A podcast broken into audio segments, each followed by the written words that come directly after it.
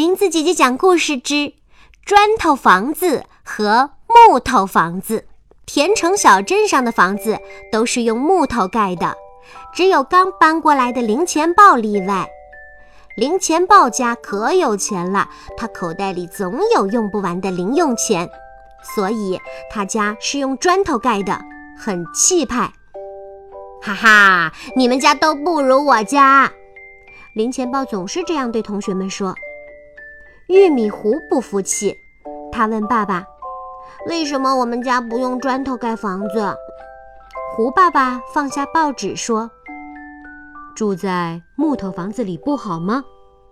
也不是不好，但是不够气派嘛。”胡爸爸笑了：“那你喜欢我们家现在的位置吗？”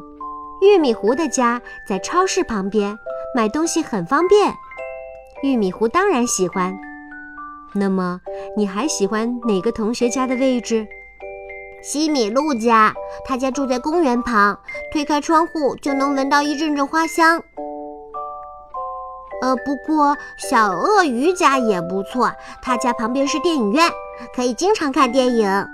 但是，玉米糊不懂，这些跟用不用砖头盖房子有什么关系？胡爸爸说。很快你就会懂了。这个夏天雨下得大极了，田城小镇闹起了水灾。当水位一点点上升，木房子们一座座地浮了起来，看着房子像船一样的在水上自在地飘着，玉米糊兴奋极了。爸爸，我明白为什么要用木头来盖房子了。胡爸爸笑着说：“等到洪水退了。”你才会完全明白呢。不久，洪水就退了，一座座木房子们停泊了下来。只是这时，它们的位置全都不一样了。玉米糊家紧挨着公园，西米露家紧挨着电影院，小鳄鱼家紧挨着超市。一场洪水把田城小镇变了个样儿，唯一没变的只有零钱豹的家。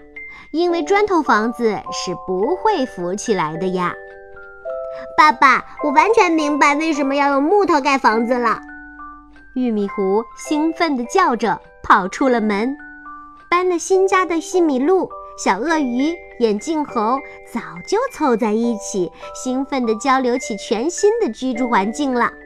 只有零钱豹待在人群外面，郁闷地想：“嗨，我们家……”如果也是木头盖的，多好呀！